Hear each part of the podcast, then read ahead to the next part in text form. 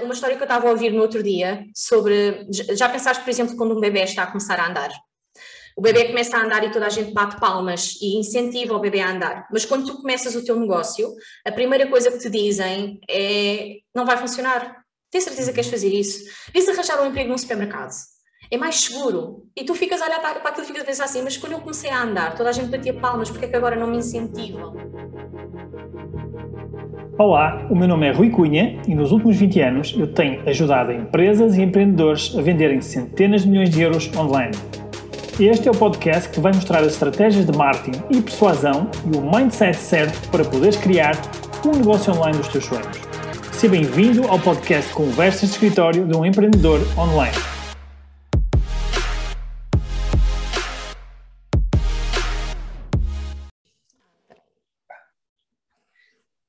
Olá Mariana, bem-vinda ao nosso podcast. É sempre um prazer ter empreendedores como tu, estar aqui no, neste podcast que é para empreendedores, não é? Para empreendedores, nomeadamente empreendedores de e-commerce, mas não só, mas não só. Uh, e uh, eu, eu, fiquei muito curioso quando, quando conhecia, conhecia a tua história. Foi engraçado porque uh, isto, é, isto é, não há coincidências, não é? eu lembro que houve uma partilha, tu fizeste uma partilha qualquer num uma coisa, não sei o que é que foi, se foi um post meu ou o que é que foi, já não me lembro muito bem. Uh, e depois, uns dias depois, um, alguém, acho que foi o Júlio, não é? O Júlio, o Júlio Rodrigues, falou-me de ti. Uh, e foi mesmo uma coincidência interessante, não é? Acontecer tudo ao mesmo tempo. E quando eu fui pesquisar um bocadinho mais sobre, sobre a, a Mariana, fiquei surpreendido porque também trabalhavas na área do e-commerce e eu não sabia não sabia que, que, que, era uma área que também, também trabalhavas. Mas em vez de eu estar aqui a fazer uh, spoiler, não é? estragar a surpresa, uh, eu ia-te pedir que tu te apresentasses aqui à, para a nossa audiência, falasse um bocadinho sobre, sobre ti, quem és, não é? E falasse okay. um bocadinho sobre, sobre a tua história. Depois eu vou, eu vou, eu vou, puxando, vou puxando aqui um bocadinho pela, pelas, pelas perguntas. Ok, então, meu nome é Mariana Gaspar, uh, tenho 27 anos. Comecei não pelo mundo do e-commerce, mas sempre tive uma grande curiosidade uh, por esta área. Um, e hoje em dia sou proprietária de vários negócios, alguns deles com e-commerce de produtos físicos, por exemplo. Uh, e no caso, sim, sou uma curiosa também pelo mundo digital e tinha comentado precisamente com o Júlio o quão criativos os teus criativos são, e eu acho que essa é a grande graça de tudo. Um, e depois foi, foi aquilo que tu disseste, acabámos por casar aqui a conversa sem perceber muito bem como e acabámos um, também a trocar umas ideias um com, com o outro. Um, eu comecei nesta ideia do e-commerce também mais numa tentativa de tentar ajudar outras mulheres, porque eu sinto que ainda existem muitas mulheres que têm medo de entrar no mundo dos negócios digitais no mundo dos negócios em geral, sinto eu, uh, e eu sinto isso muitas vezes, por exemplo, são coisas tolas, como, sei lá, por exemplo, eu pagar uma coisa e retornar o troco ao único homem na mesa. Não, acho que não é uma coisa que não faz muito sentido, mas ainda acontece muito hoje em dia e essas pequenas coisas também se notam no mundo dos negócios. Então a minha ideia foi sempre tentar ajudar outras mulheres a não terem que passar pelas coisas que eu vou passando, se é que isto faz sentido. Acho que não vale a pena estarmos todos a sofrer juntos. Um, então, atualmente sim, tenho um e-commerce um, principal, que é a Portuguese Beauty School, portanto, direcionado à área da estética e beleza e funcionamos para, para, o mundo inteiro, portanto, tivemos imensos desafios, um e-commerce começou com um investimento inicial de 100 euros e hoje em dia faturamos centenas de, de milhares de euros por, por ano, portanto, foi um, um, boom bastante bom. Um, e obviamente eu acho que isso se deve também às dificuldades que eu fui encontrando, sei que isso faz sentido. Muito bom, muito bom, muito bom. Olha, isto já é, já é, já começou bem, já começou com uma história inspiradora aqui para, para a malta. É uma coisa que, que nós também prezamos muito, é trazer histórias que inspirem as pessoas. Olha, mas, eh, mas fala um bocadinho como é que foi o, o início mesmo, do, como é que surgiu, eh, ou seja, como é que foram os desafios iniciais, como é que surgiu? Eu lembro que quando falei contigo a primeira vez, tu falaste-me que tinha estado em Londres, não foi? Fala um bocadinho sobre esse processo. Sim, ou seja, inicial, na realidade o processo todo iniciou quando eu tinha 16 anos. Eu queria encontrar um part-time, porque eu via que a minha mãe estava muito apertada a níveis monetários também. Um, e na altura ela disse-me que em vez de eu arranjar um part-time, ela ia deixar de trabalhar para ela durante o verão e no final do verão a única condição que ela tinha era que o dinheiro que seria o salário seria para investir em algo. Portanto, poderia ser um curso, poderia ser um produto, fosse o que fosse, ela queria que eu investisse em algo. E na altura eu fiz um curso de, relacionado com estilismo de unhas, e comecei a trabalhar na área. Alguns anos depois eu estava completamente senti que estava estagnada, se é que isso faz sentido, e eu sou assim um bocado, para mim é para ontem, e então decidi ir de férias ao Reino Unido e ligar à minha mãe e dizer que ia ficar. Foi mais ou menos isso. Eu tipo, mãe, olha, eu vou ir só. Com que idade é que fizeste isso? Um, olha, eu tenho 27 agora, eu diria talvez com 19, 20 anos. Liguei e disse: Olha, eu vou só em três dias porque eu tenho umas coisas para vender, eu vou vender as coisas e venho-me embora. E ela ficou assim: Ah, ok. Pronto, acho que a minha mãe. acho que a minha mãe sabe que eu tenho cá. Tinha em casa, né? Porque agora já não vivo com ela, mas acho que ela tinha assim um bocado a noção. Impressionante, és mesmo, nesse aspecto és muito precoce mesmo, não é? Começas negócios aos 16 anos, vais para, para Londres sozinho aos 19 anos, meu Deus. Eu acho que foi, eu acho que foi uma experiência magnífica e eu sinceramente acho que eu não olho para nenhuma das coisas que eu tenha passado na minha vida e digo, ah, eu arrependo de ter feito aquilo. Eu penso, uau, a quantidade de ensinamentos e de coisas que eu hoje em dia olho com uma perspectiva diferente, eu acho que faz toda a diferença. E, e na altura, quando fui para Londres, fui a pensar em, em, em trabalhar também nesta área e depois os meus caminhos alteraram-se e acabei por fazer uma formação de, de contabilidade e gestão, que é o ACCA, eh, que na minha opinião, ou seja, se eu não tivesse tido o biribaque e decidido ir para Londres e não tivesse feito essa formação, eu hoje em dia não estava onde estou. Então, na realidade, essas decisões mudaram todo o meu percurso. Uau, sim, sem dúvida, sem dúvida. Mas, mas então tu foste para, para tu começaste com, pelo que eu percebi, com a, a, um curso, não é? Uma formação de estil, foi estilismo que eu percebi? Ou, ou eu percebi? Sim, ou seja, a, o, o, realiza, o realizar unhas de gel é conhecido como estilismo de unhas de gel. Ou uhum. seja, é toda um, uma construção de uma unha artificial que não existe.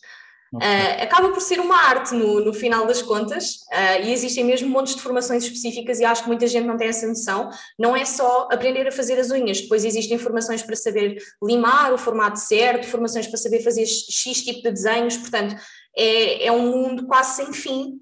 Uh, existem inclusivamente competições, portanto, um, é um mundo gigantesco, mas infelizmente é um mundo onde existe muito pouco apoio também, e também foi por aí que eu tentei entrar quando comecei com o meu projeto. Portanto, foi tentar também dar o apoio que eu sentia que faltava, que me faltou a mim também e que me levou a mim na altura a mandar tudo ao ar e desistir, e desistir de estar cá, a pensar assim, isto não é para mim, eu não tenho paciência, sinto-me completamente sozinha, eu prefiro estar sozinha a não uhum. estar sozinha e sentir-me sozinha. E foi também isso que me levou a ir embora na altura. Claro, ok.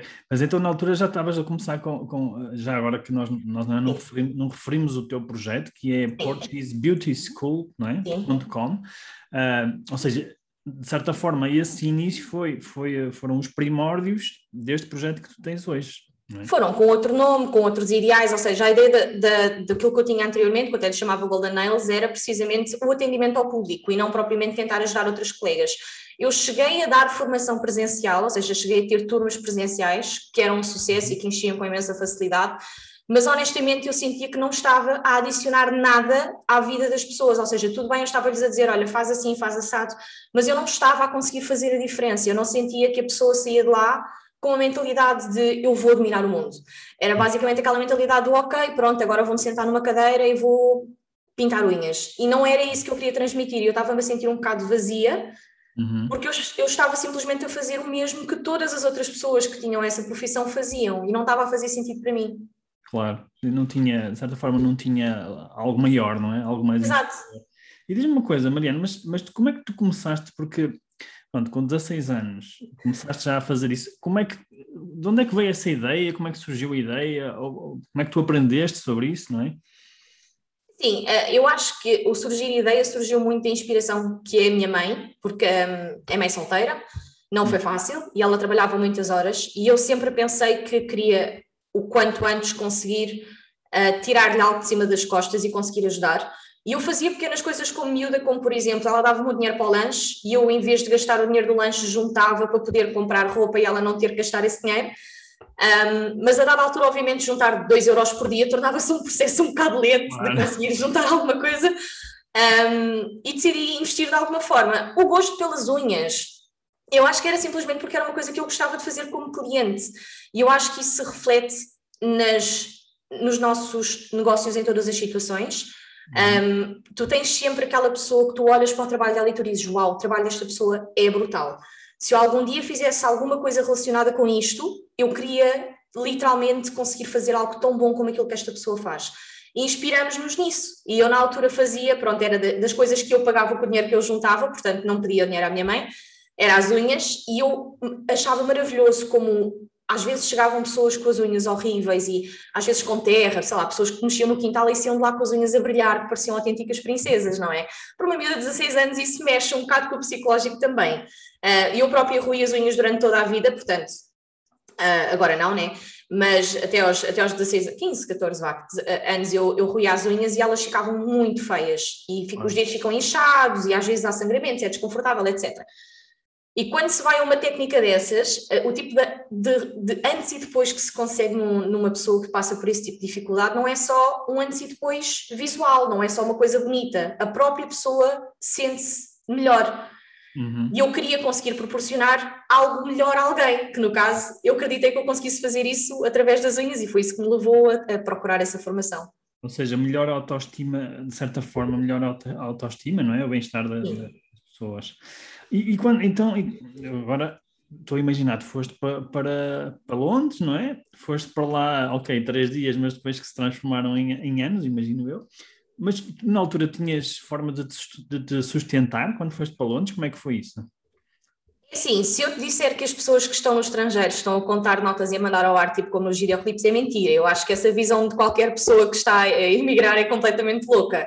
Um, no Reino Unido tudo funciona à semana, isso é tudo muito caro. Quando, a, quando, o português pensa, por exemplo, em ir para fora, eu posso dizer que na altura em que eu estive lá o ordenado mínimo era 1.200 euros. E tu pensas, uau, brutal. Sim, mas o passe semanal são 70 ou 80 euros, semanal, portanto, é um valor muito mais alto do que aquilo que nós temos cá. O meu dinheiro, eu tinha dois trabalhos e fazia faculdade, portanto, eu, eu, eu só fazia isso andava de transportes públicos e dormia, era a minha vida. Um, portanto, era, era o dinheiro estava contado e chegava a haver dias em que eu andava para o trabalho para poder agarrar naquele dinheiro e poder, por exemplo, beber um chocolate quente quando saísse. Portanto, era, era uma situação um bocado complicada, mas eu olhava para essa situação como um investimento. Eu acho que muitas pessoas que estão no estrangeiro acabam por olhar para isso da mesma maneira. Uhum. E alerto que nesta situação em que eu estou a falar que eu tinha dois trabalhos, o meu primeiro trabalho já era um trabalho bastante bom, porque era inclusivamente num hospital, ou seja, era um trabalho público, uhum. uh, como nós chamamos cá os, os, públicos. Eu tinha um bom salário, tinha ginásio, tinha uhum. um monte de coisas e na realidade o dinheiro chegava literalmente para pagar as contas e, e sei lá, beber o chocolate se eu fosse a pé. Portanto, era, era uma situação um bocado de esforço, mas ao mesmo tempo era algo muito gratificante quando nós olhávamos para trás e pensávamos onde é que eu estou hoje, não numa situação monetária, não numa situação de GPS, mas numa situação mental também, ou seja, o que eu uhum. aprendi, o que eu passei, as experiências que eu posso absorver informação e conhecimento uh, delas, de facto, valeu cada cêntimo de esforço e cada caminhada a pé e coisas do género. Acho que, acho que é de facto muito enriquecedor. Muito bom. E, e já agora o que é que tu fazias lá na, na, nesse hospital? Então, aí foi quando eu comecei, eu tive que fazer um género de um estágio de contabilidade e gestão uh, e acabei por ir trabalhar, eu trabalhava com empresas como, por exemplo, a Pfizer ou a Moderna e o que o hospital fazia, ele, dava espaço para fazerem os testes comerciais para, imagina, eu sofro de enxaqueca e eu voluntario-me para ser uh, testada nesse, nesse teste de medicação para garantir se um medicamento para enxaqueca de facto está a funcionar em, em humanos. Uhum. Uh, ou seja, eles faziam os testes finais e também tinham universidade e etc. Então eu faturava essas empresas, era o meu trabalho, basicamente. Ok, ok. E, e depois, quanto, quanto, tempo é que estiveste lá em Londres, mais ou menos, só para ter uma ideia? Quatro anos, foram quatro anos. E trabalhaste sempre nesse, nesse local? Não, não, e eu acho que essa é outra, essa é outra ilusão de, das pessoas que têm do imigrante. O imigrante vai para lá e fica rico no mesmo sítio. Eu, eu devo ter tido uns 20, 30 trabalhos. Uau! Porquê? Porque as pessoas olham para ti e pensam, ah, é só o imigrante, e, eu, e lá está, eu tinha a vantagem que eu sei falar muito bem inglês, modéstia à parte, existiam pessoas que iam para lá sem saber dizer arroz, uhum. e ainda hoje existem, e lá está, essas pessoas normalmente acabam a trabalhar com outros portugueses para os portugueses poderem traduzir o que elas dizem. Eu falo inglês fluentemente, então eu consegui sair desse ciclo uh, e basicamente trabalhar diretamente com britânicos, uhum. mas um, o que acontece muitas vezes é que nós estamos num trabalho e nós acabamos por ser aquelas pessoas que são exploradas por serem as pessoas que não são de lá. Uh, eu tive situações de trabalhar doente, tive situações de me recusar em férias, tive situações em que eu literalmente disse: Olha, sabes que mais? Fica com o trabalho, eu vou ver se achas lá fora, para mim não dá. eu, eu, tive uma situação em que eu tive quatro meses doente e não me davam nem baixa, nem me deixavam ir para casa, eu, eu literalmente cheguei a desmaiar no trabalho De, eu, eu, eu não conseguia comer nada, ou seja, eu tive quatro meses nessa situação e foi aí que eu decidi, não, eu vou estudar contabilidade e gestão, porque foi uma história muito engraçada, ou seja, eu estava a atender uma pessoa e, e eu, perguntei-lhe se ela também fazia unhas porque ela era amiga da dona. E ela disse-me, unhas, tu estás louca? tu em unhas nem sequer podes ficar doente. Eu sou contabilista, eu fazia unhas, eu fui fazer contabilidade. Epá, eu fui para casa a pensar naquilo. Ou seja, eu quando fui fazer a contabilidade e gestão foi um desistir da área, não foi uma tentativa de ir encontrar mais conhecimento.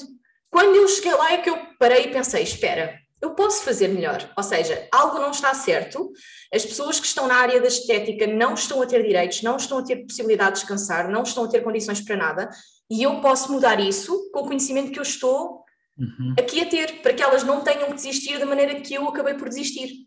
Uhum. Portanto, acabou por, por haver ali, se eu não tivesse ficado doente, se eu não tivesse atendido aquela cliente, se eu não tivesse decidido ir para a loucura do, da contabilidade, o percurso era completamente diferente. Foi, foi, foram muitas coincidências que, lá está, é aquilo que tu me disseste, as coincidências não existem, acho que às vezes tem que, tem que ser assim. É o processo, não é? Que tu passas.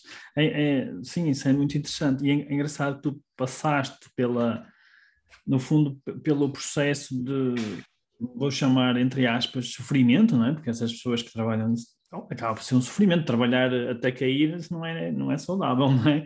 Uh, então passaste por isso e de certa forma isso também isso foi, foi, foi positivo para ti, ou seja, tu conseguiste uh, perceber que existia um problema grave, não é? E de certa forma com o teu empreendedorismo, com aquilo que tu aprendeste, estás a ajudar um, é, as pessoas a lidar com isso, a lidar de uma forma melhor, não é? E queres falar um bocadinho então como é que depois surgiu essa. Porque eu não, eu não conheço muito bem o modelo do negócio, mas eras, falar assim um bocadinho sobre isso para a gente compreender. Então, a Português surgiu numa mesa de cozinha de um T0 que custava mais de mil euros em Londres. Era um, um rim aquele, aquele T0, custava-me tanto ali. de fósforos. Meu Deus, eu, só, eu pensava assim, quanto é que será o preço disto por metro quadrado? É melhor não pensar no assunto. Um, e, e, eu tinha, a única mesa que eu tinha era literalmente um canto do balcão de cozinha que era suposto ser para, por exemplo, preparar os alimentos e era ali que eu trabalhava. E decidi criar a Portuguese porque Uh, apesar de que eu já tinha falado várias vezes com a minha mãe, com a minha avó, falava com elas todos os dias, houve um dia que a minha avó me pediu para voltar para Portugal. E eu decidi, ok, vou comprar os bilhetes. Eu, eu acho que quando as pessoas têm uma idade mais avançada, nós não podemos estar simplesmente a assumir que elas vão durar para sempre. Claro. E eu já estava lá há tanto tempo e eu disse assim, ok, vou voltar para Portugal. Então decidi começar a criar a Portuguese. E inicialmente foi como um projeto de 100% de produtos físicos.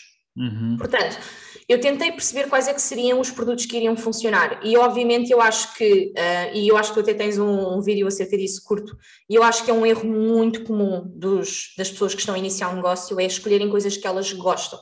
Não é escolher uma coisa que a pessoa gosta, temos que estudar o mercado, o que é que o mercado precisa e não tem.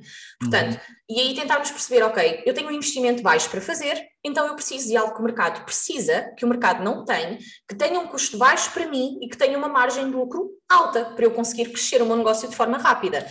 Um, e na altura fui para as coisas mais bonitinhas, portanto ainda consegui comprar algumas coisas de fornecedores estrangeiros, com o tempo fui mandando diretamente para Portugal, para não ter que trazer na mala, e quando cheguei cá, montei a loja online, no caso não era na plataforma que é hoje em dia, era uma plataforma mais pequena, e comecei então a publicitar em, em grupos. E, e, lá está, para quem tem um investimento baixo inicial, eu acho que eu fiz a coisa de uma forma muito lenta, que foi, eu fui, eu ia todos os dias a tudo o que era grupo publicar, e o pincel, não sei o quê, está com a promoção, não sei do que, ia lá e publicava a mesma publicação em, sei lá, 30 ou 40 grupos do Facebook. Uhum. Parece muito cansativo, fui bloqueada muitas vezes de publicar em grupos, mas a verdade é que começou a funcionar. E à medida que o dinheiro vinha, uma coisa que quem está a começar muitas vezes faz é agarrar nele e de almoçar fora, eu investia cada cêntimo. Cada uhum. cêntimo. Eu não tirava para nada, não, não havia salário, não havia nada. Era, o meu trabalho é crescer o negócio. Uhum. Um, e eu lembro-me que em três meses eu estava a fazer um investimento de mil euros numa marca que eu tinha um gosto muito grande, com a qual eu já tinha trabalhado, mas como profissional, não como revendedora. Uh, e na altura fiquei super contente de poder fazer aquele investimento, porque afinal isso queria dizer que pelo menos aqueles 100 euros em três meses tinham virado mil, não é de lucro, porque senão não os tinha. Um, e, e, foi algo que me deixou imensamente orgulhosa. E depois comecei a perceber uma necessidade de ensinar como é, como, como é que se utilizavam os produtos, porque o que é que acontece? Eu sinto, e eu acho que esse é o grande problema, e as minhas alunas têm, têm muita tendência a dizer-me, que uma das coisas que elas mais gostam no meu trabalho é que eu não escondo bocados Uhum. eu acho que não faz sentido eu dizer-te, olha, eu vou-te ensinar isto e esconder-te metade da informação só com o medo que tu me roubes o meu trabalho. Eu acho que isso é uma, uhum. eu acho que isso é uma coisa ridícula. Porque eu acho que tu sabes, Rui, mesmo que tu desse um, um, livro, um passo a passo de tudo aquilo que tu fizeste até aqui, a não ser que a pessoa tivesse a mesma força de vontade, o mesmo ar, trabalho árduo que tu tiveste até agora, a mesma dedicação, que abdicasse de tudo aquilo que tu abdicasses, ela não ia conseguir ter os mesmos resultados. E, na minha opinião, se ela tiver o mesmo trabalho árduo, se ela abdicar tudo aquilo que eu abdiquei, se ela tiver seguido o passo a passo completo, se ela tiver trabalhado com tanta vontade como eu trabalhei, ela merece uhum. conseguir uhum. os mesmos resultados que eu. Merece, sim. Então, na minha opinião, não, não existe um problema de passarmos o passo a passo completo, porque na realidade é necessário trabalhar muito lutar muito para chegar onde quer que seja que a pessoa que tu um, olhas e tens orgulho no, no percurso dela chegou. E a verdade é que muitas vezes a pessoa não tem essa noção, ou seja, a profissional quando está a ensinar alguma coisa, seja na minha área, seja em qualquer outra área, muitas vezes tem tendência a esconder pontos que são importantes com medo que lhe roubem o trabalho. E na minha opinião isso faz dessa pessoa uma profissional pior, porque afinal o trabalho dela é ensinar. Sim, sim, sim. sim o trabalho é ensinar. Aliás, nós, nós temos isso em comum. É? Aliás, temos duas coisas em comum, é o e-commerce e o ensinar, não é? E, uh, e é verdade o que estás a dizer. Uh, às vezes, eu costumo dizer aos, aos meus clientes, barra alunos, que uh, nós podemos dar tudo, não é? Nós podemos dar tudo, mas se eles não fazem a parte deles, não, é? não, não adianta, não há, não há resultados. E tem muito a ver também com isso que estás a dizer, que é mesmo que a gente dê tudo, é preciso haver uma série de variáveis que têm que estar todas alinhadas para que aquilo dê certo, não é? Incluindo a pessoa meter mãos à obra, não é? Aliás, tu és um exemplo disso, estás a, há bocado disseste que trabalhas desde os 16 anos sempre a investir aquilo que ganhas, ou seja, é, não é fácil, não é? Isto não é fácil, não é, não é para qualquer pessoa. E é por isso que só alguns é que se calhar têm sucesso, não é? Não, não é toda a gente. Portanto, eu percebo exatamente o que tu, o que tu estás a dizer. Uh, e se a gente não der aquilo que sabe, todos esses detalhes que tu estás a falar, uh, eu acho que se dando tudo as pessoas não conseguem muitas vezes, então se nós demos um produto inferior, vamos chamar assim, então ainda mais difícil é as pessoas terem resultados. É boicotares a pessoa conscientemente que o estás a fazer. Na minha opinião, não vale a pena fazer isso, mas já não fazer o trabalho. Claro. Mas a níveis do e-commerce, por exemplo, o que eu sinto muito é que ainda existem muitas pessoas que gostavam de investir mais em e-commerce e que têm toda uma planóplia de problemas pelos quais eu também tive que passar sozinha e certamente tu também uh, abordas alguns dos temas, é pá, problemas de stock. Eu nunca pensei que gerir stock fosse tão difícil. Eu estou com o stock pela ponta dos cabelos. É, quando o stock começa a aumentar, a questão dos estoques, a questão das transportadoras às vezes atrasam-se, um, produtos que são muito parecidos e acabam por seguir em troca, gerir toda essa situação, quando a equipa começa a aumentar, o ter, ter, a, ter a certeza que o, o problema não está nos nossos processos, ter a certeza que nós precisamos de um novo membro da equipa, ou seja, todas essas dificuldades vão surgir no caminho de uma pessoa que tem um e-commerce. E, e, e, elas surgirem são boas, significa que o e-commerce está a crescer, porque enquanto tu venderes, sei lá, um pincel por dia, tu não vais ter nenhum desses problemas, não há como enviar um pincel errado quando tu só tens um pincel para enviar, não é? Um, mas o crescimento do e-commerce traz sempre algumas dificuldades, uh, e eu acho que é muito importante também o papel que pessoas como tu têm estado a fazer no mercado, de também ajudar pessoas que estão a ultrapassar essa, a passar por essas dificuldades, porque eu sinto que até há alguns anos atrás este tipo de informação era completamente nula e tu tinhas quase que pagar uma mastermind com um guru para conseguir ter este tipo de informação, precisamente por aquilo que nós estávamos a falar ainda agora, da pessoa, das pessoas quererem guardar os segredos para elas, quase como se um, a partilha destes segredos, digamos assim, chamemos-lhe segredos, fosse mandar o negócio delas abaixo, que não faz sentido nenhum. Na, na, realidade, muitas vezes não são segredos, são erros que nós cometemos Exatamente. e que não queremos que as outras pessoas cometam. Uh, mas é verdade, eu acho que isso cada vez mais é, é é importante a minha partilha, ou, a tua partilha, aliás, hoje este, o objetivo deste, deste podcast também é esse, é, é mostrar às pessoas que, primeiro, é possível, é possível, mas não é tipo só ligar o site ou carregar no botão, não, não é assim, é, é, é preciso com trabalho, é preciso com dedicação, com aprendizagem, também com as pessoas certas, ou seja, também saber quem é que está no mercado, uh, pessoas como tu, ou outros colegas meus que também a quem podem recorrer eventualmente para pedir uma ajuda ou, ou para uma partilha, uma, uma, uma, opinião. Portanto, acho que isso tudo faz parte. E quando eu comecei, nós temos aqui uma diferença de idades ainda grande, não é? Uh, eu, tenho 44 neste momento. Uh, estamos a gravar isto no dia em que dia é? 6 de dezembro de 2021. Não sei quando é que isto vai ser ouvido, se calhar daqui a uns 10 anos vão estar a ouvir, quem dera, era bom sinal. É. mas, mas há aqui uma diferença de idade grande e quando eu comecei não havia nada, nada, as pessoas não têm mesmo a noção, nem sequer existia lá fora nenhum mastermind, nem nada do género, uh, e mais, e, e, mesmo que existisse, se, se, não soubes falar inglês, também não tinhas acesso a essa Sim. informação. Portanto, hoje em dia acho que as pessoas vivem num, apesar de, obviamente, existe aqui um desafio, grande de crescimento, seja no e-commerce, seja em qualquer negócio, não é? É um desafio. Uh, apesar disso, hoje em dia as pessoas são muito privilegiadas porque têm acesso a, à informação, têm acesso à internet que há, há, muitos anos atrás não era assim como hoje, não é? Era muito difícil de aceder à internet, não havia tanta gente para vender também na internet. Acho que isso é uma grande oportunidade. Hoje em dia está toda a gente online. Mas olha, mas, mas voltando aqui ao teu, ao teu projeto. Uh, então tu, tu começaste a vender, uh, começaste a vender aqui em Portugal, foi ou começaste para todo o mundo? Porque no, quando tu falaste no início, falaste que tinhas sentido essa dificuldade lá em Inglaterra, não é? Quando falaste com as pessoas uh, e que vendes para todo o mundo. Também disseste isto, acho eu. Sim. Como é que, fala um bocadinho mais sobre isso. Como é que começou? Começou cá? Começou lá? Como é que foi? Então, como tu falaste de facilidades, de facto nós temos imensas facilidades. A Portuguese começou cá, mas eu tive vários outros projetos antes da Portuguese, porque hoje em dia o mundo da internet é brutal. Uh, tens situações de print on demand, ou seja, uh, para quem não conhece o sistema, só explicando rapidamente, em vez de precisarmos de ter um estoque, imaginando, de t-shirts, eu posso ter as t-shirts disponíveis e só o tamanho e modelo encomendado pela cliente é que é fabricado pela fábrica e enviado diretamente para a cliente, ou seja, isto é um negócio que basicamente não precisa quase de investimento inicial. Praticamente. Exatamente, não temos a questão do stock. Uh, também tive outras situações, como por exemplo dropshipping, que é mais ou menos o mesmo sistema, mas em vez de ser impresso, é, por exemplo, enviado diretamente da China para a casa do cliente. E esses pequenos negócios, parecendo que não me deram alguma experiência também de aprender a lidar com dificuldades.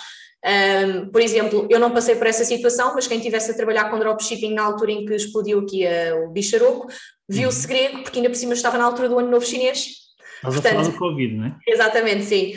Um, um, viu-se grego porque na altura da situação do, do explodir estava a acontecer o ano novo chinês, portanto as fábricas na China estavam paradas e a seguir a isso elas ficaram fechadas por mais três ou quatro meses, ou seja, Sim. quando uma pessoa tem este tipo de negócios e tem este tipo de situações a, a, a passar, não é? A pessoa também para para pensar do, hum, será que vale a pena?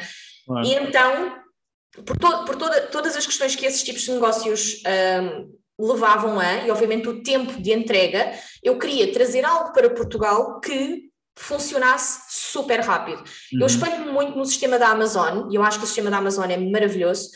Infelizmente ainda não funciona a 100% em Portugal. Eu no Reino Unido consigo fazer uma encomenda de manhã e recebê-la à tarde. Portanto, eu quero um vestido, à tarde está na minha casa. E eu queria quase que tentar oferecer algo semelhante a isso em Portugal, o que era muito difícil na altura em que eu cheguei com o Portuguese, porque os fornecedores principais estavam na Alemanha, demorava quase duas semanas a chegar alguma coisa à casa de alguém, e eu vim com uma proposta de um negócio que entregava em dois dias úteis à casa das pessoas o produto que elas queriam. Portanto, era necessário ter um estoque imediato. Um, isto também porque, obviamente, nem toda a gente nasceu para gerir estoques e por vezes acontece do ah, está vazio, e agora? Não posso esperar duas semanas, não é?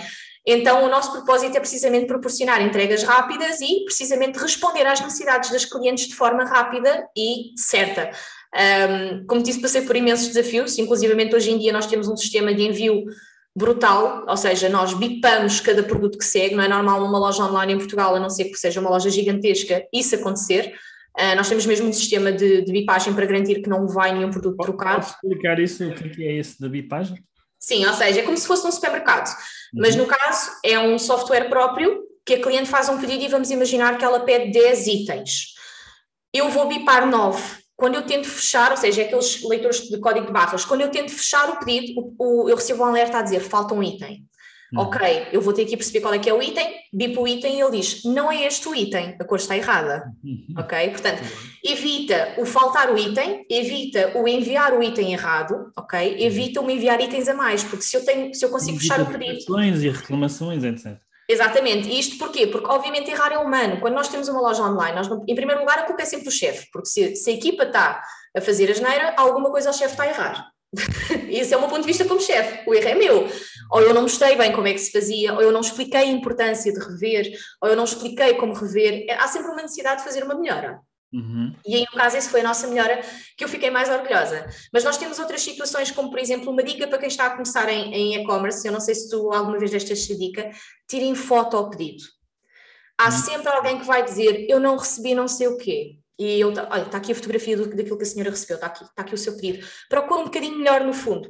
Obviamente existe sempre a situação da pessoa não ter encontrado, mas por uhum. experiência própria existem também muitas pessoas com más intenções claro. que vão dizer que não receberam só com a intenção de receber uma segunda uh, via do mesmo produto.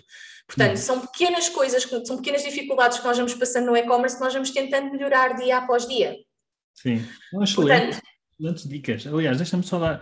Eh, eu confesso que esta parte logística não é o meu forte. Sim. Eu, eu estou mais focado no, no marketing, mas essas dicas são super úteis depois na experiência com o cliente. E, não, obviamente que tu disseste que só as grandes empresas é que normalmente fazem isso, ok? Depois vou-te pedir para falares um bocadinho mais como é que fizeste, se desenvolveste, o que é que foi. Mas para te dar um exemplo, na empresa que eu tive mais experiência, não é? Que foi na Prozis, uh, nós tínhamos esse sistema, precisamente, que é verificar se está de acordo, os produtos que estão a ser embalados estão de acordo com a encomenda através do código de barras, não é? E depois ainda tínhamos mais uma, uma, uma funcionalidade que era espetacular, que, que por causa precisamente das fraudes e, de, e dos, das pessoas que pronto, tinham, não estavam tão bem intencionadas, uh, que não funciona em qualquer negócio. Não sei se no, no, teu funcionará, porque os teus produtos são muito pequenos, mas nós tínhamos um sistema de uh, cálculo do peso da encomenda, ou seja, uhum. por exemplo, imagina que tinhas um, uma encomenda com três produtos que pesavam um quilo cada um a encomenda só saía se, se o peso final fosse o, o, cálculo da soma dos produtos junto com a embalagem. Okay. Então não, era, um, era uma dupla verificação. Estás a perceber? Sim, e, sim, sim. Isso, obviamente que isto precisa de tecnologia para se desenvolver, não é? E lá está, mais uma vez, só as empresas maiores é que conseguem fazer isso. Mas fica também aqui a dica para quem nos está a ouvir, e não sei se para ti tem interesse ou não, para eventualmente também podes implementar uma dupla verificação, porque mesmo que o cliente diga, não, mas não estava aqui, nós temos a prova de que, para além da foto, como tu falaste, e, e bem, tens a prova de, do peso também, que aquela encomenda saiu exatamente com, com o peso de cada produto, portanto há ali uma dupla, uma dupla verificação.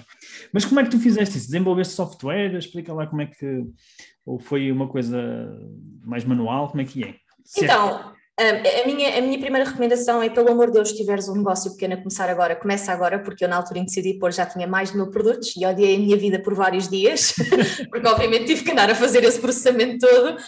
Um, mas, mas é assim, eu trabalho com uma plataforma de lojas online, ou seja, atualmente tenho a loja na Shopify, Uhum. E, eu tinha numa loja portuguesa e, e, e, na altura funcionou super bem, mas eu sentia a necessidade de mais aplicações. Lá está, não sou developer, não vou inventar em começar a inventar código e fazer a geneira, né? Um, e no caso a Shopify tem várias aplicações e eu escolhi uma que me permitisse bipar com uma câmera de telemóvel, ou seja, nós uhum. nem sequer temos o, o, o ah, dispositivo, okay. a, câmera, a câmera faz a leitura do, do código de barras, funciona super bem. Tu lembras-te do nome da app? Já agora? Espera aí que eu consigo ver, eu estou aqui com o Shopify aberto. Assim já ficamos com a, com a sugestão aqui da Chama-se Easy Scan. Easy Scan, ok, boa. E é realmente easy. é realmente easy. Esta aplicação permite não só o bipar dos produtos, mas até a criação de códigos. Por exemplo, às vezes eu recebo de um fornecedor meu uma caixa com 12 itens e, obviamente, ficaria muito caro vender ao meu cliente final os 12 itens. Então, eu preciso de criar 12 mini códigos para cada, para cada item, né, para conseguir vender avulso. E aí, no caso, a própria aplicação permite fazer isso e o código fica funcional, portanto, é, é super uhum. prático. Um, e no caso desta situação, o que é que eu tive que fazer? Eu tive que ir a todos os, os produtos, os que tinham o código original do fornecedor, eu consegui registar o código original, ou seja, não preciso de etiquetar quando chega, Uhum. Uh, mas todos os outros o que eu tive que fazer foi registar, ele, a própria aplicação gera códigos aleatórios que não existam, uhum. registar, agarrei numa etiquetadora que comprei na Amazon, uhum. um, imprimimos agora as etiquetas dos códigos de barras e aplicamos nos produtos para garantir que não temos problemas de, dessa situação. Boa, boa, excelente. Não sei se também fazes isso, mas também uma coisa que se, que se usa nos armazéns é a própria etiqueta estar no, no, no local, ou seja, na, no container, não é? Do produto também. Eu, te, eu, tenho um bocado de toque, isso pode levar a erros. Se a pessoa que meteu o pincel na caixa não tiver metido o pincel na caixa certa, vai seguir errado na mesma. Então. É, melhor, é melhor mesmo bipar o produto. o meu toque, o meu toque não me permite. Ok, ok, muito bem. Olha, e, e eh, então estavas a falar do, do, Começaste com, com os Estados Desculpa, eu ia dizer dos Estados Unidos, não sei onde é que fui buscar isto.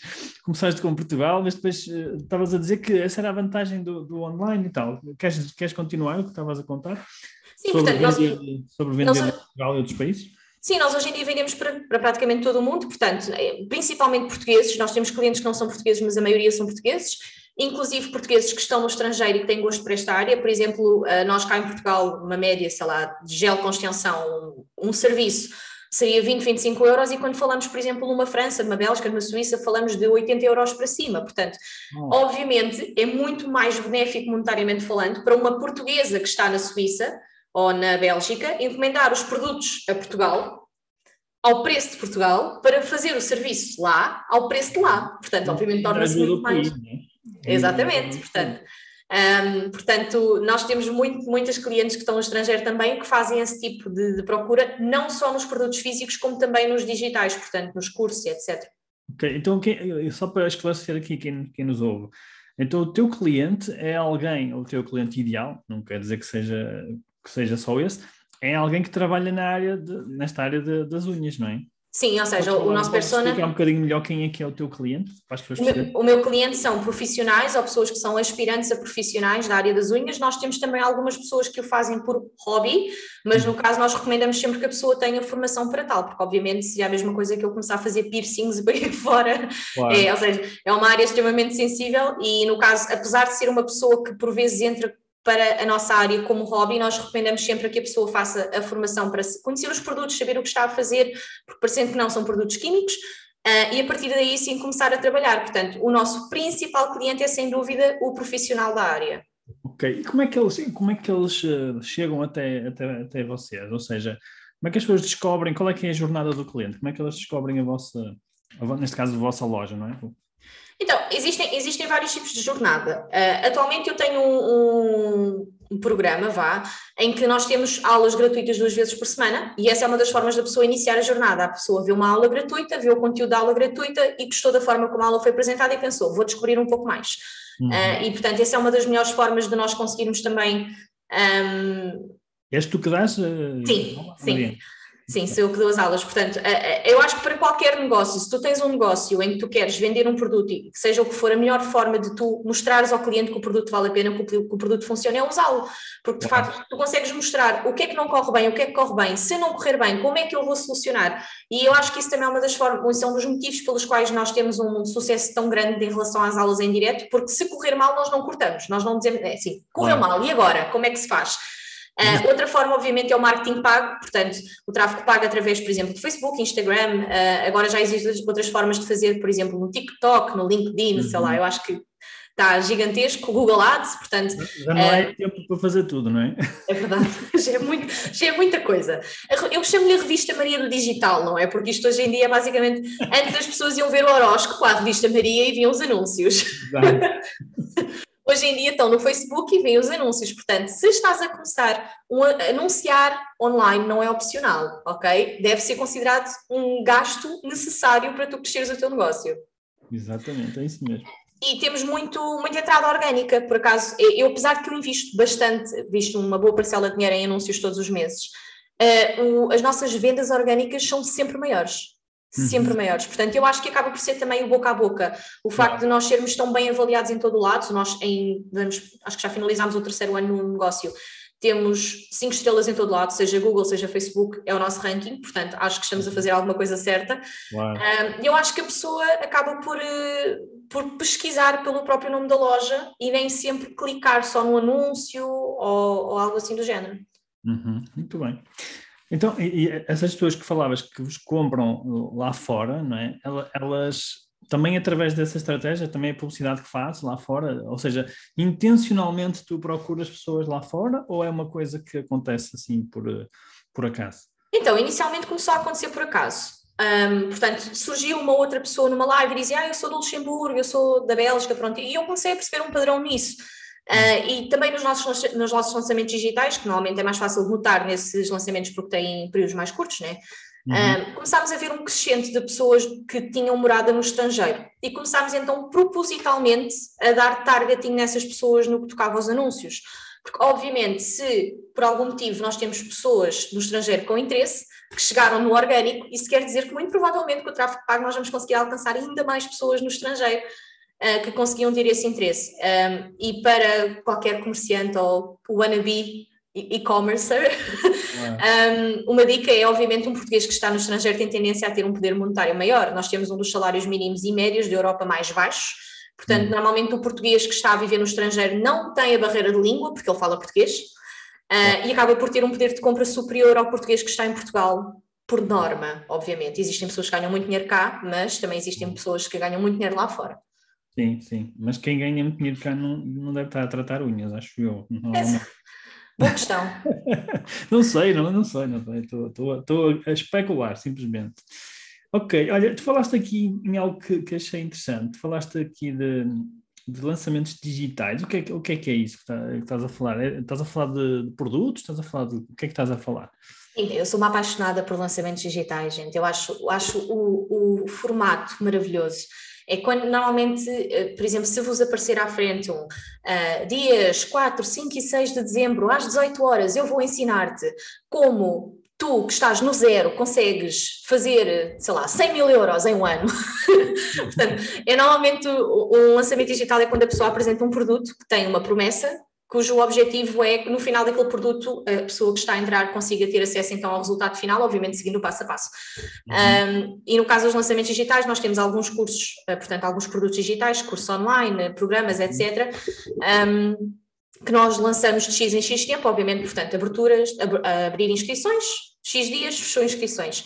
Um, e no caso, é das coisas que me tem deixado mais apaixonada no ano 2021 e quero investir ainda mais nisso no ano 2022. Quero mesmo começar a ajudar também outras pessoas a conseguir entrar na área dos lançamentos digitais, porque acho que é uma área linda e que tem imenso futuro. Um, e a verdade é que um e-commerce não precisa ser só de produtos físicos, portanto, eu comecei com os produtos físicos, mas por mil e uma razões, um e-commerce de produtos digitais é muito mais rentável, muito mais fácil de manter a níveis económicos, uhum. obviamente. Não é necessário, por exemplo, um sítio para guardar um stock, não é necessário um alarme para guardar o stock. Um, e com os devidos softwares nem sequer é necessário ninguém para enviar os dados de acesso, não é? Porque é praticamente automático. Claro, é tudo automático. Eu também sou fã, confesso que sou fã também de, de, dos lançamentos dos produtos digitais. Tu, tu também fazes algum tipo de lançamentos de, lançamentos para produtos físicos ou é só mesmo para, para digitais? Ou só mesmo para infoprodutos? Eu não considero, lá está, eu até como cliente, eu, eu, tento olhar muito pelo ponto de vista de cliente em tudo aquilo que eu faço. Eu não sou uma pessoa que fica ansiosa por um lançamento de um produto físico. Não, tu não me encontrarias na, na, na fila do lançamento de um telemóvel. Assim, está muita gente na fila e eu dizer, ah, eu compro para a semana. não ia dar. Eu, por exemplo, passou agora a Black Friday, não comprei absolutamente nada. Não, não é a minha situação ir para, para uma confusão para conseguir, sei lá, um pincel. Ou... Então eu olho, para, olho para, o, para o projeto de lançamentos de produtos uhum. físicos e eu, como cliente, acho que a experiência tem que ser muito melhorada antes de eu querer sequer investir uh, nessa situação. Claro. Sei que isso faz sentido. Então, normalmente eu invisto mais, sim, nos lançamentos digitais, porque eu acho que se torna prazeroso para a cliente, ela uhum. aprende sempre algo no processo, acaba por ser um evento até divertido, existe comunicação, existe conexão com outras pessoas que estão a participar, e, e, isso foi muito bom agora durante, esta altura que as pessoas tiveram este, este toque, este, esta comunicação cortada por este vírus uhum. que nos uhum. apareceu, e eu acho que a situação dos lançamentos digitais ter explodido também foi um bocado por isso, sabes, Rui? Porque as pessoas sentiam-se muito isoladas e aquela, aquela comunidade permitia uma conexão que nós no, no mundo real não estávamos a poder ter acesso.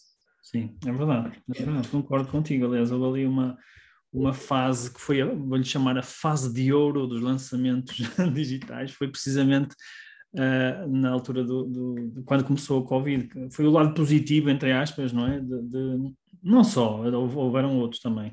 E, uh, e, e notou-se de facto isso, uma conexão online que às vezes não existia, não existia offline com, não é? A gente, a gente parece que passou a valorizar mais a conexão com, com as pessoas. Isso foi, acho que foi a parte positiva, sinceramente. Eu vejo outra parte positiva também, que é, eu acho que até agora, eu não sei se tu sentias isso, muita gente ainda desvalorizava o quanto se pode aprender online. A pessoa olhava para o ensino online quase como algo sem valor, quase como se a pessoa tivesse ganho um certificado na caixa do Chocapic, como se costuma dizer. Exatamente. E eu acho que as pessoas começaram a ver que existem produtos online que valem mais do que aqueles que eles compram no presencial. É no presencial nós temos o um limite horário, ou seja, imagina, tu marcas um evento e o evento é para durar 8 horas. Ao fim das 8 horas, tu tens o pessoal da recepção à porta da sala a dizer: Rui, como é que é? Vais demorar muito, eu preciso limpar a sala que tem outra pessoa a entrar às 10. E tu ficaste ali a meio de uma frase sem querer passar uma informação que não passaste, e por mais que tu queiras dar os teus 100% no evento presencial, tens o limite do tempo. Sim. E no caso do online isso não existe. Se a pessoa não puder assistir às oito aulas de conteúdo que tu colocaste hoje, porque uhum. o bebê começou a chorar, ela pode assistir amanhã, ela pode assistir depois de amanhã. O conteúdo vai continuar a estar lá. E o senhor da recepção não está a bater à porta. Portanto, ela tem 20 dúvidas. Tudo bem, ela pode escrever as 20 dúvidas, elas vão ser respondidas. Portanto, eu, acho, eu acho que o ensino online ainda tem muito para nos trazer um, e definitivamente o lançamento dos produtos digitais ainda vai revolucionar um bocadinho mais em 2022. Ainda estamos no início aqui em Portugal, não é? Sim. Olha, eh, mas é, é interessante, eu falei-te falei no lançamento de produtos, isto porquê? Porque eu percebo exatamente o que tu dizes, uh, e nós este ano lançamos um, fizemos um lançamento para um produto físico uh, de vinho. A e, sério? E por acaso funcionou muito bem, foi, foi um projeto interessante. Eu posso, acho que posso dizer aqui, não tem problema nenhum, porque até é publicidade. a marca é Mans Wine, nós fizemos em, acho que foi em setembro, vai, correu bastante bem. Por, por, uma primeira vez foi, foi bastante bom, foi um, um, vinho novo que eles lançaram. Agora, acredito que isto tem a ver muito com o nicho do mercado, não é qualquer nicho que o vai tipo funcionar. De produto, o tipo o de tipo produto, eu acho que tu tens que lançar um produto diferenciado, percebes? E acaba por ser um bocado a complicação, por exemplo. Eu, para lançar um produto, eu queria que fosse uma experiência, porque é isso claro. nós também tentamos fazer com os nossos envios uh, dos produtos físicos. Não é um envio normal, por exemplo, há sempre uma surpresa dentro da caixa. E eu quero que, se for para lançar um produto, tem que existir um investimento imenso ao início, porque as coisas já têm que estar prontas, não podemos estar à espera de receber o dinheiro para depois atrasar os envios, não pode funcionar assim. Uhum. E, e, que seja quase que. Eu não sei se tu sabes que aquele evento que existe no estrangeiro, que é tipo um concerto, que tu, quando tu recebes a chave, tipo, só falta saírem pessoas a dançar dentro da caixa. Há um evento assim, que é uma chave que é para, para aceder ao evento, e para ser um produto, digital, um produto físico lançado, eu acho que tem que ser uma coisa assim. Tem que chegar e tu tens que ficar parvo com aquilo que tu recebes. Estás a falar do Tomorrowland, não sei. É exatamente, Tomorrowland. É, é uma experiência realmente. Aquilo é, é e, eu, acho que é isso, eu acho que é isso que qualquer e-commerce tem que vender. Se uma pessoa tiver a tentar entrar no mundo do e-commerce para tentar vender o mais barato, vender o, o mais rasca, simplesmente dizer que chegou, Uhum. Eu acho que não vale a pena. Nós, por exemplo, nós focamos-nos em que o receber dos nossos envios seja uma experiência. A caixa vai perfumada, uhum. nós temos um cartão de obrigado e um cartão a pedir para a cliente partilhar nas redes sociais, o que impulsionou muito o feedback, Uau. que nós podemos partilhar nos stories também e vai sempre com uma oferta que é escolhida aleatoriamente e sempre surpresa. Portanto, uhum. é quase um efeito Kinder Ovo, ou seja, a cliente não sabe qual é que é a oferta e quando ela recebe a encomenda, ela fica ansiosa, ela sabe os, os produtos que ela pediu, mas o que é que é a oferta? Não precisa de ser um carro dentro de uma caixa, o simples facto de ser um mimo Sim, sim, sim, faz ela, ela já fica satisfeita e é uma experiência, abrir a caixa, o aroma agradável a sair. Tem o efeito wow, não é? Tipo, que ela não estava à espera. Sem dúvida, sem dúvida. Eu acho que, é, acho que faz todo sentido o que estás a dizer. Uh, e, e, de facto, quando nós fizemos o lançamento de um produto físico, uh, que foi, foi este ano a primeira vez, quando, eu digo quando nós, porque pronto, nós aqui na, na, na empresa temos vários, vários uh, modelos. Temos um modelo de, de, ensino online, ou seja, de curso online, temos modelo de mentoria, também temos modelo de, de consultoria e às vezes é é mesmo done for you para os clientes, ou seja, neste caso foi mesmo done for you, foi ajudamos, uh, ou quase done for you, ajudamos os clientes a, a lançarem os produtos.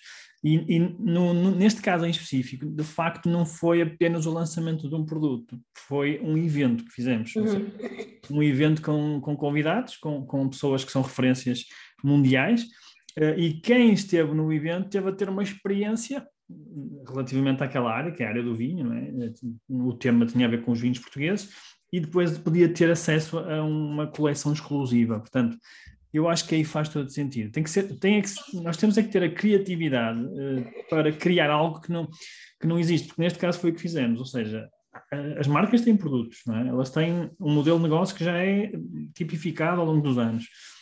O que nós fizemos foi, vamos pensar um bocadinho fora da caixa, vamos pensar um bocadinho em criar algo que não existe, não é? Com os produtos que já existem na, na empresa, mas adaptados, um, ou com, neste caso com os melhores produtos que eles tinham, e criamos uma experiência para o utilizador.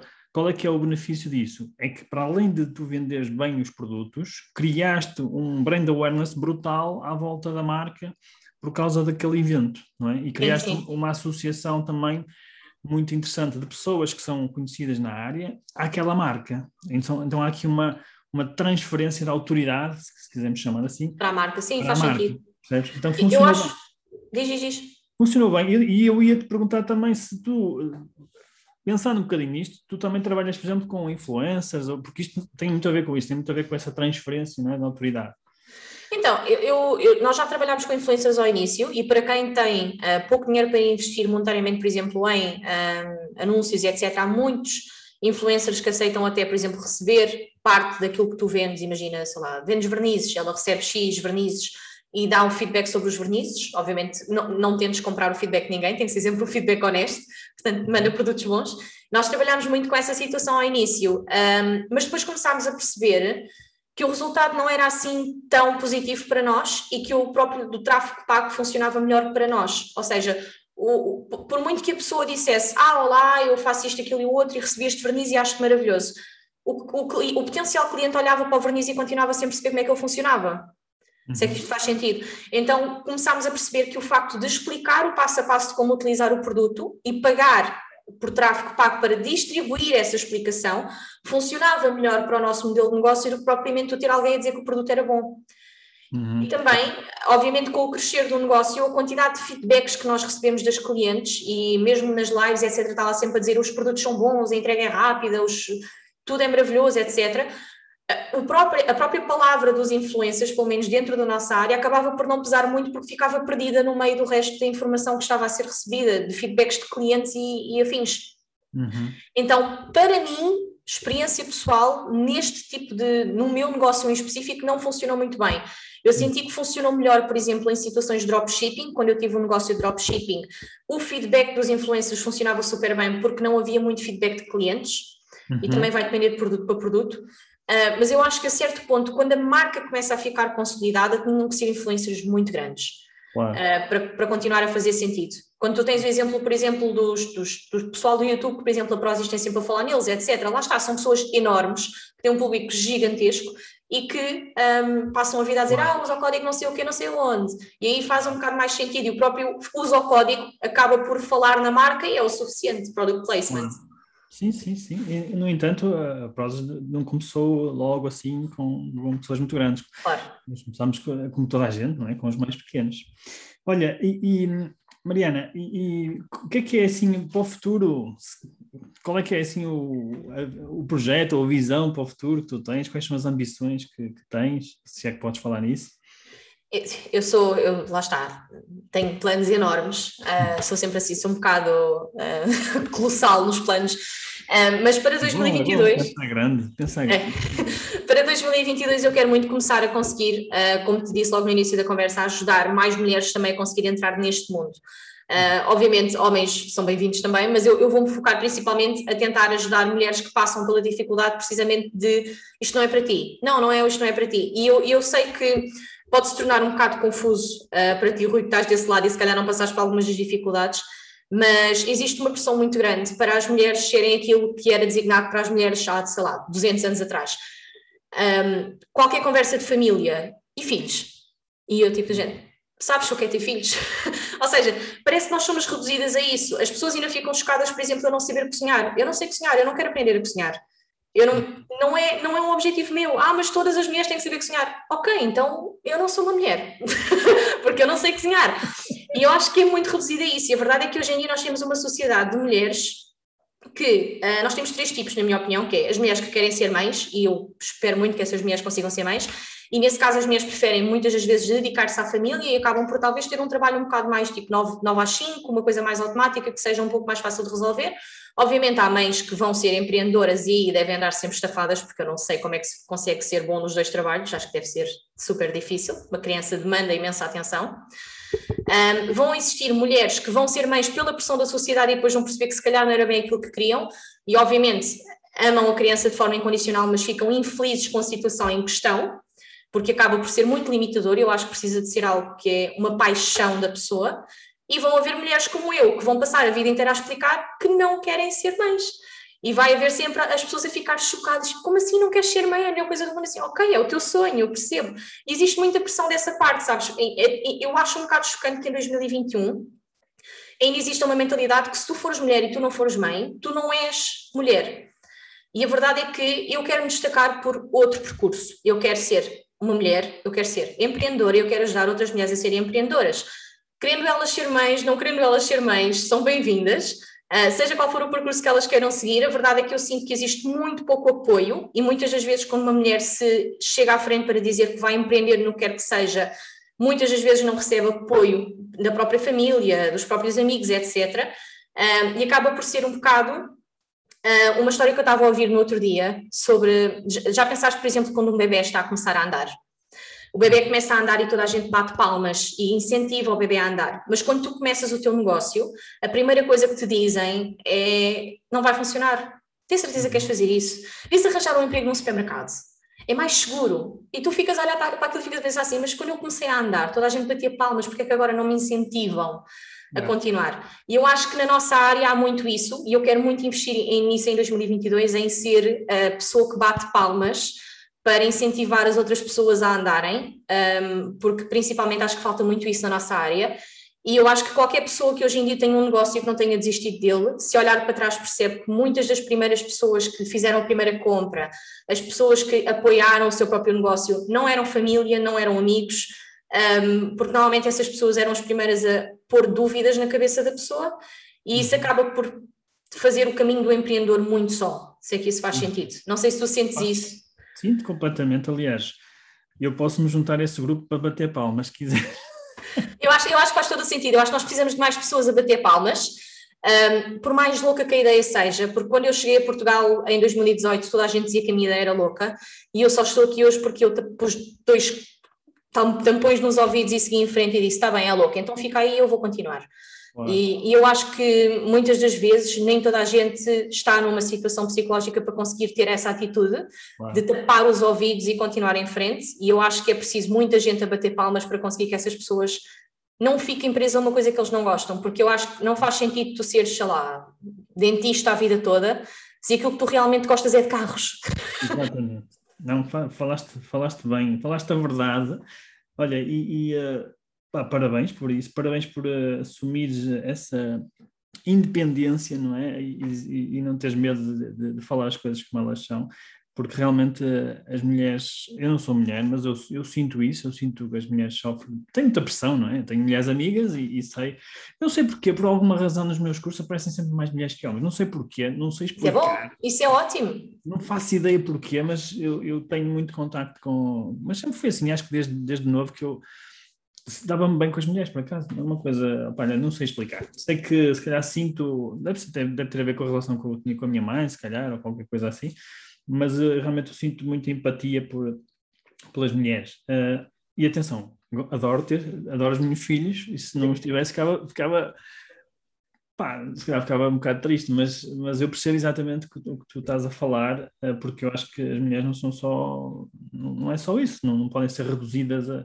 as mulheres têm que ter a mesma liberdade que, não, que os homens têm, têm que ter as mesmas, ou seja, não deve haver esse preconceito, não é? Como, como, existe ainda na sociedade, apesar de muito se dizer que, não, que já não é, que agora já não é como antigamente, Opa, mas ainda existe, temos que assumir. Não, e, e, mesmo a níveis, por exemplo, acho que o grande problema também é que mesmo quando alguma coisa corre mal, sei lá, um filho fica doente ou etc., normalmente é sempre a mulher que vai pedir, ou seja, eu acho que isso acaba por, por o, o, facto de todo o machismo incorporado, digamos assim, por exemplo, o, sei lá, o ser a mulher que tem que cozinhar, eu não tenho o mínimo. Eu, eu queimo arroz sempre que tento fazer, eu não sei como é que eu estou viva. Eu ando aqui tipo a comer fast food. Assim, acho que sou médico que fiz os exames ia para o lado. Tens de tratar disso, tens de tratar disso. Uma empreendedora como tu tem que estar. é, um dia, um dia. Um dia vou resolver essa situação. Mas eu acho, eu acho que acaba por ser, acaba por prejudicar a mulher profissionalmente, porque lá está, tu, e existe muito o, o ponto de vista do há menos mulheres empregadas. A mulher, quando é mãe, acaba por entrar para menos trabalhos, ou, por exemplo, a pessoa diz que é mãe e acaba por perder a oportunidade do emprego. E eu acho que acaba por ser um bocado por culpa de toda a gente em geral. Ou seja, o que é que eu quero dizer? Quando tu tens um negócio também, Rui, tu precisas de poder contar com aquela pessoa. Aquela pessoa vai ter imprevistos, obviamente, mas se tu vais, por exemplo, escolher uma pessoa que é a pessoa que apaga o fogo da família toda, e quem diz crianças, diz pais, diz primos, etc., a pessoa vai ter que faltar ao trabalho imensas vezes. E eu acho que esse peso acaba por ser posto em cima, muitas vezes, das mulheres e acaba por dificultar a vida delas. E, e torna toda a situação da, da maternidade menos agradável por essa situação, que acaba por limitar. É uma outra, é, é uma outra pressão né, que, que nós não temos, por exemplo, os homens, não é? é uma pressão acrescida que, que vocês têm, sem dúvida. Eh, não, não tem que ter, não é? Não tem Sim. que caso, não tem que ter. É, é assumir e dizer, não, é isto que eu quero. E não quer dizer que não mudes de ideias, não é? Nunca se sabe. A gente, eh, somos seres humanos e estamos sempre a mudar, não é? Estamos sempre a, aprender e a mudar e, e, e, está tudo bem, mudar de opinião, faz parte, faz parte da vida. Olha, mas eu também achei muito interessante aquilo que falavas de, de nós acreditarmos no, nos nossos, nas pessoas, que é o que, o que eu, eu, é uma das coisas que mexe mais comigo, que é acreditar na capacidade das pessoas de fazer mais e melhor. E o que é que eu quero dizer com isto? Que aqui em Portugal nós, acho que é uma questão cultural que nós temos, que é nós não, somos, não somos naturalmente empreendedores. Uhum. Nós fomos educados para, lá está, trabalhar, ter um emprego seguro e, se possível, trabalhar para a função pública, porque lá é que é? Eh, é mais seguro e depois tens aqueles benefícios todos, etc, etc, que eu acho que não faz sentido nenhum, porque é que eles têm que ter mais benefícios que nós, eh, que uma pessoa normal, não é que não trabalha para a função pública, isso para mim não faz sentido nenhum. É, isso para mim também é discriminação, acho eu. E, e, e, portanto, temos esta educação, inclusive os meus pais deram-me essa educação e, e, eu lutei muito contra, contra, contra isso.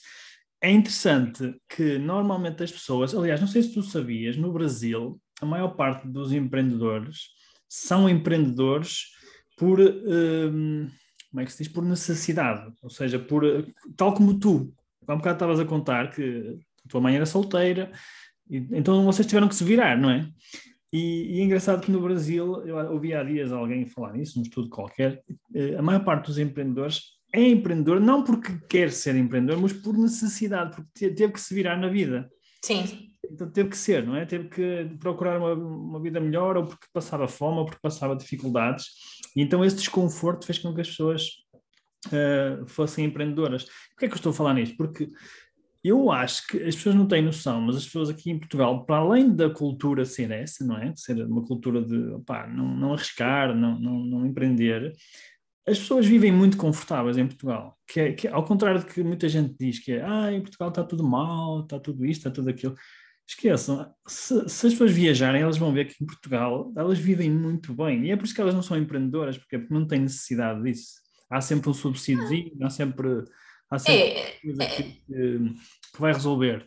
Uh, Deixa-me só terminar o raciocínio. E, e eu acho que muitas vezes também não, não as pessoas não, não são cheerleaders, não é? Porque uh, são as, as suas próprias frustrações, ou seja, ao ser o cheerleader de alguém que está a fazer aquilo que ela gostava, sonhava fazer, isso só demonstra que ela está a falhar no sonho dela. Estás a entender? Sim. É, eu, eu, acho que é um bocado a teoria do pai rico, pai pobre. Eu não sei se, lá está, uh, não sei se tu já tiveste a oportunidade de ler a obra do Pai Rico, Pai Pobre. Sou fã, sou fã. Um, eu, eu acho que, que o grande problema, e eu também foco um bocado nisso, é uh, muitas vezes nós recebemos conselhos de pessoas que não chegaram ao sítio onde nós queremos chegar. Uhum. Uh, e eu acho que esse é o nosso maior erro. É porquê? Porque imagina, uh, sei lá, um exemplo, o, a recomendação de guardar dinheiro tens que guardar dinheiro. Tens que guardar dinheiro. Gente, se vocês tiverem um dinheiro numa conta poupança, sei lá, e a conta poupança vos der Vou dar um exemplo, nem sei quais é que são os números para o ano que vem, mas imagina que a conta poupança, a conta poupança dá 5% por ano, a inflação é 10%, vocês acabaram de perder 5%, vocês tiveram dinheiro parado no banco durante um ano a perder 5% do vosso dinheiro. Então, a, a, teoria do juntar dinheiro não faz muito sentido, tens que investir dinheiro. Aí sim, o dinheiro cresce investido. Agora, o dinheiro guardado, seja debaixo do colchão, do colchão ou seja no banco, ele está a perder valor, ele está a perder...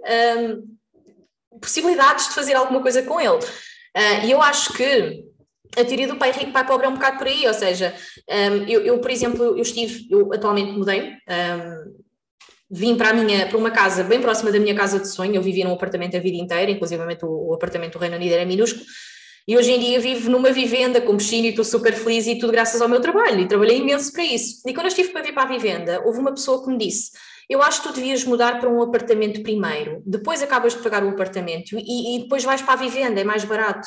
Epá, eu ouvi aquele, aquela recomendação e eu pensei, sim, vou ficar 40 anos a pagar um apartamento para depois me mudar para uma vivenda, ninguém me vai dar o dinheiro, porque eu aí já vou ter 67 anos, eu nunca vou chegar à vivenda. E depois eu parei, peraí, mas a pessoa tem uma vivenda? Não, então porquê que eu estou a ouvir um conselho de uma pessoa que ela não passou pelo mesmo percurso que eu e ela está num resultado que não é aquele em que eu quero chegar. E eu acho que muitas vezes nós cometemos esse erro. Nós ouvimos um conselho de uma pessoa que está num resultado exatamente oposto daquilo que nós queremos.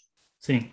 Ela não passou por aquilo que tu queres passar. É, ela, ela não passou pelo percurso, ela não teve as oportunidades. Vai passar, Exato, e, e, eu acho, e a minha dica acho que para qualquer pessoa que esteja a querer empreender no que é que seja e as pessoas estejam a mandar abaixo, isso não vai funcionar. Essa pessoa já tentou, essa pessoa já pensou em tentar, essa pessoa começou, começou um negócio igual ao teu e não funcionou. Foi isso que aconteceu. Se a resposta for não, tapa os ouvidos, tapa os ouvidos e segue.